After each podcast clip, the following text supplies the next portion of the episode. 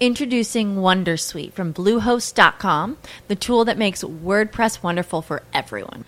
Website creation is hard, but now with Bluehost, you can answer a few simple questions about your business and goals, and the Wondersuite tools will automatically lay out your WordPress website or store in minutes. Seriously.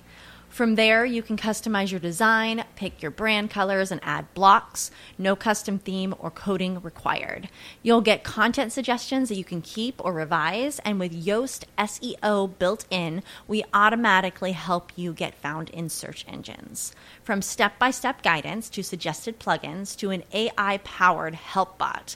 Our built in tools make WordPress wonderful for everyone. Maybe that's why Bluehost has been recommended by WordPress.org since 2005. Whether you're a beginner or a pro, you can join over 2 million Bluehost users. Go to bluehost.com slash Wondersuite. That's bluehost.com slash Wondersuite. Hola y bienvenidos. Soy Ana y este es un nuevo episodio del Proyecto Co, un canal que explora ideas, métodos y modelos mentales que te ayudarán a expandir tu conocimiento, desarrollar tu potencial y dominar lo mejor de lo que expertos y emprendedores han aprendido. Nuestra invitada hoy es Valle Oñate, experta en la integración de personas con discapacidad intelectual y creadora de relaciones y redes en Fundación A la Par, una organización que trabaja para la participación de las personas con discapacidad en nuestra sociedad. En este episodio conversamos sobre la creación de redes en este ámbito, sobre la creación de modelos de negocios para pasar de ser una ONG a una organización sostenible, sobre lo que significa la innovación y mucho más. Valle, muchísimas gracias por estar aquí con nosotros y compartir la experiencia de Fundación a la Par. Gracias a ti por invitarnos. ¿Cuál es la misión de Fundación a la Par? La misión es eh, fomentar la participación de las personas con discapacidad intelectual en nuestra sociedad. Esa es nuestra misión fundamental. ¿Y cómo está el panorama de la discapacidad? Bueno, eh, al final eh, hay un, prácticamente un 15% de la población mundial tiene algún tipo de discapacidad y en España se calcula que en torno a un 1% tiene discapacidad intelectual, ¿no? dentro de la gente que está declarada y registrada como, como persona con discapacidad intelectual. Eh, se ha avanzado muchísimo en los últimos años, pero todavía queda bastante.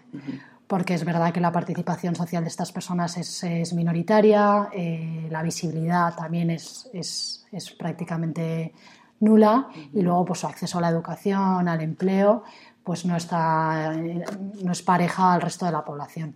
Entonces todavía quedan muchas cosas que hacer, pero yo creo que desde, desde hace unos 20 años el tema está cambiando y yo espero que para dentro de, dentro de 20 años podamos decir que ya está absolutamente integrada en la sociedad. ¿Y cuáles son los mayores retos que habéis enfrentado? Los mayores retos, pues eh, intentar que participen de la educación, del empleo. Al final, eh, para las personas con discapacidad intelectual, el tema del empleo es un tema crítico y nos cuesta mucho no conseguir que se integren en empresa ordinaria. Ha ido cambiando también, cada vez hay más integraciones, pero si bien la Ley General de Discapacidad sí de alguna manera promueve la integración en empresa ordinaria, la realidad es que todavía estamos lejos ¿no? de que se produzca ese 2% de cuota de reserva a la que obliga la, ley. ¿no? La, gran mayoría de las empresas apuestan por medidas alternativas, que es comprar bienes y servicios a centros especiales de empleo y que obviamente de manera indirecta también generan empleo, pero que no es el modelo ideal. O hacer donaciones a proyectos de integración laboral que obviamente también ayudan, pero el espíritu de la ley es que realmente se integren en las plantillas de las empresas y que sean visibles. Y esa, y esa batalla todavía mm, queda mucho por, por pelear porque en España solo, solo un tercio de las empresas contratan. ¿Y qué actividades estáis llevando a cabo para fomentar esa integración? Lo primero, formarles. Aquí en la Fundación tenemos un centro de educación especial para chicos de 12 a 21 años eh, y una vez termina la educación básica obligatoria, eh, tenemos dos modelos, ¿no? la integración en empresa ordinaria, que hacemos a través de nuestra oficina de empleo, que funciona como cualquier empresa de intermediación laboral y que además de formar a los chicos, lo que hace es eh, hacer todo el acompañamiento para que se integren en la empresa y que tenga, esa integración tenga éxito. Y luego todos aquellos que consideramos que no van a poder acceder a un puesto de trabajo en la empresa ordinaria, buscamos la alternativa del empleo protegido, de centros especiales de empleo, y en la Fundación tenemos tres centros especiales de empleo con ocho talleres donde trabajan aproximadamente 400 personas con discapacidad. Mm. Un 50% de ellas tienen un contrato de trabajo como centro especial de empleo y el otro 50% son de taller ocupacional, que es como un paso premio ¿no? de formación, pero que la idea es que con el tiempo pasen a centro especial de empleo o incluso a empresa ordinaria. ¿Y qué tipo de actividades llevarían a cabo en una empresa ordinaria? Ahí es la, principal, mm, el principal eh, conflicto, ¿no? porque muchas veces los perfiles que nos exigen o nos piden son muy elevados para las capacidades de estas personas y eh, lo que hay que hacer es intentar cambiar un poco la mirada, ¿no? que las empresas entiendan que estos perfiles aportan valor y que a lo mejor no vas a conseguir un licenciado con tres idiomas y cuatro másters, pero que si se diseña un perfil un poco a medida y se apoya ese perfil para que realmente pueda desempeñar las tareas, puede tener o puede ser igual de rentable y de productivo que cualquier otro empleado. Quizá hay que adaptar un poco más las exigencias a la realidad de lo que ellos puedan dar, entendiendo que aportan otra serie de cosas que una persona sin discapacidad no aporta. Por ejemplo, ¿qué tipo de cosas aportan? Que pues un montón de cosas. Primero, eh, yo creo que la, alegría y el compromiso. Son personas súper comprometidas. O sea, cuando les contratas son los primeros en llegar, los últimos en irse, nunca fallan, el absentismo laboral es prácticamente inexistente, salvo por casos médicos. Es cierto que hay que tener en cuenta que las personas con discapacidad intelectual o con discapacidad, pues tienen a veces aparejados una serie de cuestiones médicas que les obligan a ir al médico, a faltar un par de días y tal, pero el tiempo que están en la empresa suelen ser enormemente productivos y ese compromiso eh, no se ve en muchas, en muchas empresas ni con muchos profesionales.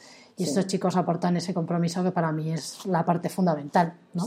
del trabajo. Y además es que añaden a la diversidad. Sin duda, claro. Y esa parte es diversidad, es desarrollo ¿no? y es innovación. Y es, fuente de riqueza. Sí, totalmente.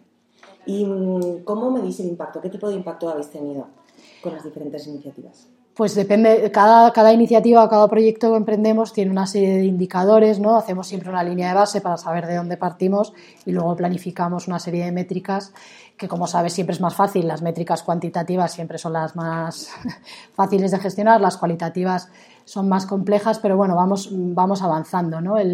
la principal complejidad de la fundación es que estamos muy diversificados y ahora estamos haciendo un esfuerzo para poner en común todo lo que se está haciendo desde las distintas unidades y poder hacer comparativas y métricas. Eh, a nivel cuantitativo tenemos muy claro eh, a cuántos atendemos y el progreso, la proyección que hemos ido haciendo en los últimos años, que hemos crecido muchísimo. Eh, pero a nivel cualitativo, esa continuidad ¿no? o esa medición de impacto que siempre se hace a largo plazo, pues la estamos empezando a medir ahora. Pero bueno, estamos en ello y yo creo que para la memoria de 2019 ya vamos a poder ya eh, trasladar en nuestra memoria todos esos datos más de impacto en la vida. ¿Y qué tipo de variables estáis teniendo en cuenta para medir lo cualitativo, que realmente sí es muchísimo más difícil de medir? Pues en el mundo del empleo, pues la tasa de empleabilidad, tenemos ya ahí test y estudios que te permiten medir cómo mejora la tasa de empleabilidad de una persona, cómo mejora su conducta adaptativa. Luego a nivel psicológico y terapéutico también los profesionales, yo no soy psicóloga, pero los profesionales también tienen sus herramientas de medición de cómo, cómo estas personas, gracias al acceso a la educación o al acceso al empleo, pues mejoran no solo a nivel intelectual o cognitivo, sino también a nivel eh, social y personal, ¿no? de autoestima. Y sí que hay una diferencia importante entre aquellos que se quedan en casa y no tienen con quién relacionarse o aquellos que vienen aquí, desempeñan un trabajo, se sienten reconocidos y, también socializan, ¿no? que es un problema también muy importante para las personas con discapacidad intelectual, que una vez salen de su entorno laboral o salen de la fundación, llega el fin de semana y y les cuesta más ¿no? mantener una relación personal con alguien o hacer amigos, salir a tomar algo. Y en esa parte también estamos haciendo una, una, labor importante porque hemos creado todo un club de ocio y estamos fomentando mucho ¿no? las salidas, no solo entre ellos, sino que se salgan con profesionales de empresas, que vienen como voluntarios y los acompañan a distintas actividades, o visitas a empresas para que conozcan a gente que son fuera de su entorno. O sea, también esa pata es, es fundamental y la estamos trabajando. Sí, y, además es que no solo tiene impacto en la persona con discapacidad intelectual, sino que también en las otras personas, ¿no? Totalmente. Porque al final eso genera, no sé, yo siento que genera como más empatía, ¿no? Sí, genera más empatía, mayor conocimiento. O sea, al final el problema siempre es el miedo, el miedo a lo desconocido. Y hay muchas, gente, muchas personas que no saben cómo abordar o cómo acercarse a estas personas y lo hacen por miedo, o sea, porque creen que son diferentes, pero, pero no, no lo son. Tienen las mismas expectativas, eh, las mismas ilusiones que cualquiera de nosotros y solo hay que intentar eh, normalizar y conocerles. Entonces eso obviamente crea más, más empatía y es el principio para que luego ya no solo a nivel personal, sino a nivel profesional también tengas la capacidad de gestionar una relación eh, con una persona con discapacidad en el entorno profesional. Totalmente. Me encanta, me encanta lo que hacéis. ¿eh? Gracias. Fenomenal. ¿Y mm, cómo, cómo empezó todo? O sea, ¿cómo empezó Fundación, Fundación A la Par y cómo os habéis convertido hoy en día en la organización que sois? Empezamos con el Colegio de Educación Especial, luego fueron creándose algunos de los talleres que ahora ya han cogido más magnitud y tienen más producción y más personas contratadas, y luego hemos ido diversificando muchísimo y, y, iniciando nuevos proyectos. En algunos nos hemos dado un tortazo, en otros nos han ido bien, pero bueno, la idea es que sean proyectos sostenibles y, y, la verdad que estamos contentos porque en los últimos tres o cuatro años la Fundación ha crecido mucho y la sostenibilidad de los proyectos nuevos pues está de alguna manera asegurada. ¿Y qué significa la sostenibilidad para ti? ¿Cómo la defines?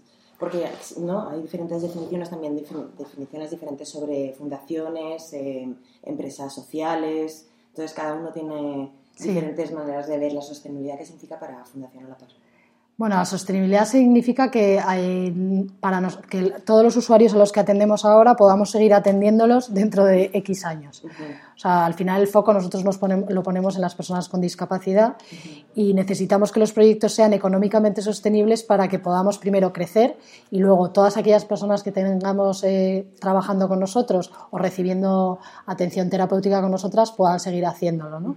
Que no de repente se nos caiga una subvención y esas personas ya no reciban esa atención que para ellos es crítica. Entonces, hay obviamente una pata de sostenibilidad económica que buscamos siempre en todos los proyectos y de hecho eh, hay algunos, a todos los proyectos de atención terapéutica por definición no generan recursos, por tanto eh, tenemos que financiarlos de alguna manera y hemos ido creando unidades solidarias, como llamamos nosotros, que nos permiten eh, ser sostenibles. Pues una de ellas es un parque infantil que promueve valores como la diversidad y que la idea es que convivan niños con o sin discapacidad eh, y ese parque infantil pues, recibió 23.000 niños el año pasado. Hacemos cumpleaños, campamentos, días en familia, actividades de fin de semana. Entonces, todos los, todos los recursos que se generan en esa unidad revierten en la obra social de la Fundación y nos permiten mantener proyectos de acción social que no generan recursos por sí mismos. ¿no?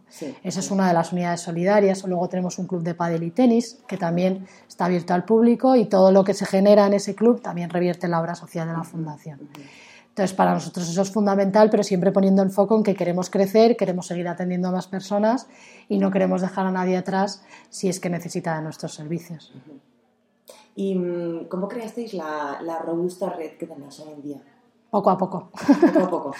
poco a poco y con esfuerzo. Es verdad que la fundación ha crecido mucho en profesionales. Entonces, cada vez hay más personas dedicadas a, pues hay un departamento comercial que busca colaboraciones con empresas cada vez el departamento de comunicación y marketing que hace seis años era inexistente ha ido cogiendo peso para, aprender, para llegar a más gente, comunicar, estar en los foros donde tenemos que estar y que se nos conozca. ¿no?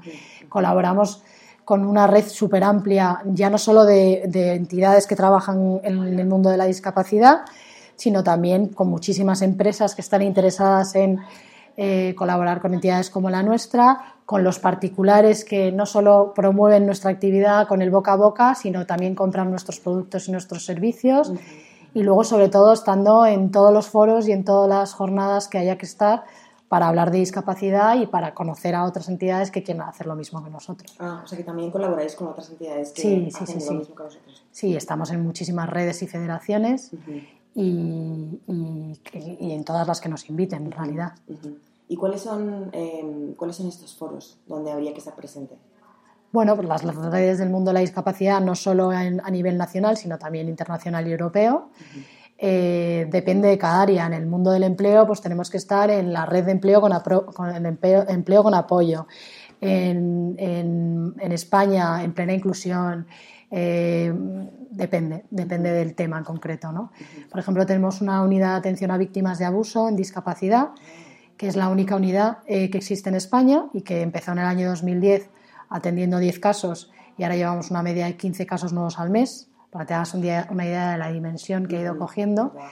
Y ahora pues trabajamos en red con el Ministerio de Justicia, con la Fiscalía, eh, también trabajamos en red con otras ONGs que quieren hacer lo mismo que hacemos nosotros desde la unidad de atención a víctimas, pero en las provincias en las que están, ¿no? Porque ahora esa unidad está haciendo atención a nivel nacional, pero llega un momento que los recursos eh, no nos permiten llegar a todos los sitios donde nos gustaría llegar. Entonces ahí también colaboramos con otras entidades para que repliquen nuestra labor o nuestro trabajo en donde están ellos interviniendo. Entonces, para nosotros ese tipo de sinergias siempre es fundamental. Claro, claro, para tener mucho más impacto. ¿Y también tenéis colaboradores fuera de España? algunos puntuales, hemos trabajado puntualmente con algún colaborador fuera de España y sobre todo también nos invitan mucho eh, a participar en coloquios y jornadas en, Latinoamérica para contar un poco nuestra experiencia ¿no? y sembrar, sembrar un poco la semilla ¿no? de, aquellas entidades que allí están haciendo un trabajo más pequeñito, pero sí aspiran ¿no? a, poder hacer cosas nuevas. Entonces sí que vamos, participamos de muchos foros de, ese tipo. Y em, aparte de ser una organización que persigue la misma misión, ¿cómo se podría colaborar con vosotros? Hay muchas maneras. Como, como particular, yo, fulanita, quiero colaborar con la fundación, eh, puedes colaborar eh, comprando bienes y servicios que produzcamos en nuestros centros especiales de empleo, porque al final eso da trabajo a las personas que tenemos en esos talleres y permite esa sostenibilidad. Puedes ser un voluntario y venir a, la fundación a ayudarnos en picos de trabajo como ahora en Navidad. O incluso puedes ser nuestro prescriptor, ir contando lo que hacemos para que otros también pues, colaboren con nosotros. Eh, a nivel empresa, pues contratando personas con discapacidad intelectual. Eh, o bien realizando una donación para un proyecto de la fundación o haciendo compras a centros especiales de empleo, que muchas veces pues, es una forma muy fácil de colaborar con, una, con el mundo de la discapacidad y por desconocimiento o miedo incluso pues no se hace. ¿no? Y luego a nivel administración, pues obviamente legislando apoyando a, estas entidades y, pues son las convocatorias públicas siempre ayudan, pero bueno, en España, eh, bueno, en España y en general en el mundo, ¿no? El mundo de la financiación pública ha caído en picado y tenemos que aprender a, no depender de ello y, convivir con ello de la mejor manera posible, pero ser independientes. Nosotros hemos hecho un gran esfuerzo en, en intentar ser independientes. De hecho, prácticamente el 90% de los recursos que generamos son propios de lo que nosotros somos capaces de movilizar y yo creo que ahí está la clave también, ¿no? De, no depender de nadie e intentar ir hacia adelante. Sí, sí, al final está clarísimo que sois un, ejemplo a seguir. ¿no? Volviendo también a lo, de, a lo de vuestra gran capacidad de reinventaros y de innovar, eso habla muchísimo de vuestra cultura como organización, ¿no? ¿Cuáles son vuestros valores? Pues nuestros valores son, el primero y fundamental, la justicia y la igualdad. En segundo lugar, la sostenibilidad y en tercer lugar la diversidad como fuente de riqueza, entendiendo que todo, que todo, que cuantos más sumen, eh, más lejos llegaremos. ¿Y diríais que tenéis una cultura innovadora? ¿Una cultura de innovación? No quiero ser pretenciosa, pero yo creo que sí. Sí, porque se van buscando proyectos que a lo mejor no son los tradicionales, eh, con todo el riesgo que ello conlleva, porque a veces son, son, proyectos que salen muy bien y otras veces no tienen por qué salir tan bien, ¿no? Pero sí que buscamos proyectos que, se fundamenten en esos tres valores. Y uno de ellos es Fundalán o, el nuevo proyecto que vamos a emprender, que es Rodilla, ¿no? que es un rodilla eh, gestionado íntegramente por personas con discapacidad y que como principal valor tiene la generación de empleo directo para personas con discapacidad en empresa ordinaria que están en la calle y que la gente les ve, pero luego que se quiere convertir como en un movimiento para que otros, otras empresas del mundo de la hostelería ¿no? repliquen el modelo y también integren personas con discapacidad en sus plantillas. Eso está fenomenal, ¿no? Sí. ¿Y, qué tal? ¿En, qué, etapa estáis? Ahora estamos eh, buscando el local. Ya hemos negociado con Rodilla y estamos buscando el local, que es una parte crítica para, para, que el negocio salga bien. Y una vez tengamos el local, esperamos que en seis meses poder hacer toda la selección de perfiles eh, toda la formación y empezar a, funcionar en seis meses. Pero bueno, la parte local es la parte que ahora mismo nos está llevando más, más tiempo. ¿Y habéis tenido ya como pilotitos que, mm, o sea, donde se pueda, que reflejen que realmente es un modelo que va a poder tener éxito?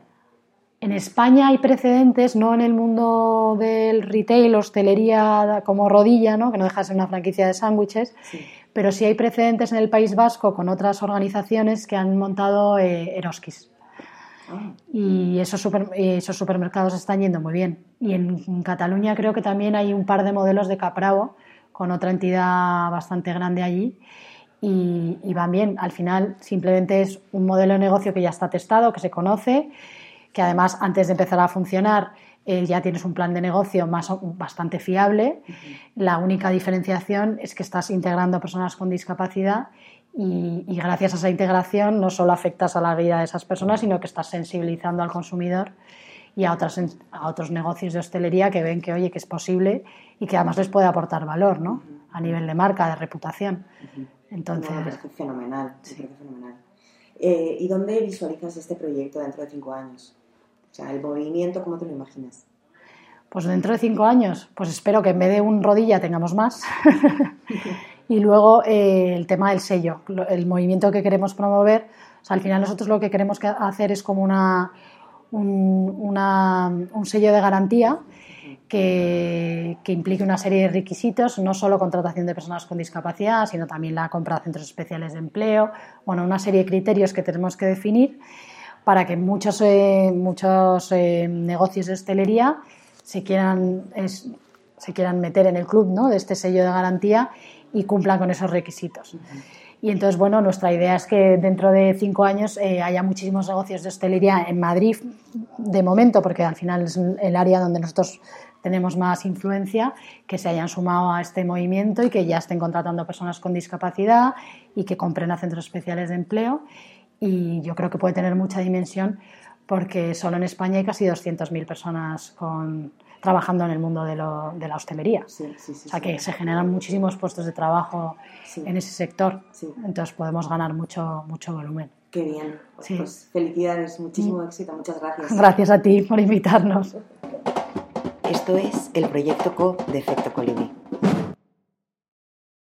As humans, we're naturally driven by the search for better. But when it comes to hiring, the best way to search for a candidate isn't to search at all. Don't search, match with Indeed. When I was looking to hire someone, it was so slow and overwhelming. I wish I had used Indeed. If you need to hire, you need Indeed. Indeed is your matching and hiring platform with over 350 million global monthly visitors, according to Indeed data, and a matching engine that helps you find quality candidates fast. Ditch the busy work. Use Indeed for scheduling, screening, and messaging so you can connect with candidates faster. And Indeed doesn't just help you hire faster. 93% of employers agree Indeed delivers the highest quality matches compared to other job sites, according to a recent Indeed survey. And listeners of this show will get a $75 sponsored job credit to get your jobs more visibility at Indeed.com slash podcast. That's Indeed.com slash podcast. Terms and conditions apply.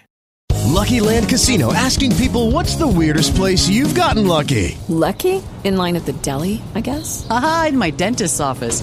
More than once, actually. Do I have to say? Yes, you do. In the car before my kids' PTA meeting. Really? Yes. Excuse me, what's the weirdest place you've gotten lucky? I never win and tell. Well, there you have it. You can get lucky anywhere playing at LuckyLandSlots.com. Play for free right now. Are you feeling lucky? No purchase necessary. Void where prohibited by law. 18 plus. Terms and conditions apply. See website for details.